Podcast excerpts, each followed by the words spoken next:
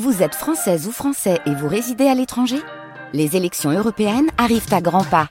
Rendez-vous le dimanche 9 juin pour élire les représentants français au Parlement européen.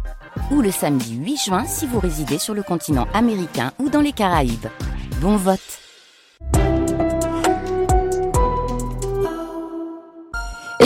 Justement avec Gilles Colliot à bord de la Toulibellule. Profitez cet été de balades sur l'eau en compagnie d'Olivier Biche. C'est lui qui vous accueille à bord de sa toux. Il vous fera part de ses connaissances sur l'histoire, la faune, la flore de la Loire et de l'air, tout en dégustant aussi des produits locaux disponibles à bord.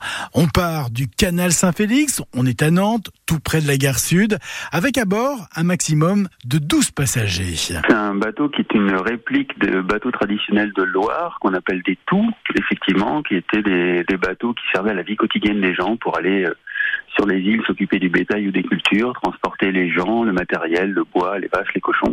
Donc euh, des bateaux vraiment de la vie quotidienne et qui étaient adaptés à la navigation en Loire puisqu'ils sont, sont des bateaux à, fond plat, ce qui permet d'avoir un très faible tirant d'eau, donc euh, tout à fait adapté à la navigation en Loire. Et aujourd'hui, eh bien, vous nous emmenez à bord de ce bateau pour découvrir à la fois la Loire mais aussi l'Erdre. Le bateau est basé dans le bassin Saint-Félix, juste devant l'accès sud de la gare de Nantes.